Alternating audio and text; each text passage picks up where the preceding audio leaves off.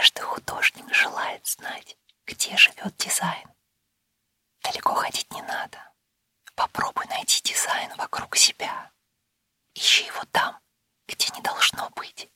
Билборды, вокзалы, районы, кварталы. Это непросто. Но дизайн не обязательно должен быть красивым. Главное, чтоб был. А чем меньше дизайна в городе, тем ты ему нужнее. Приземляйся на стул. Устал на стуле, начни изучать дизайн стульев. И помни, среда не худшее, что есть вокруг.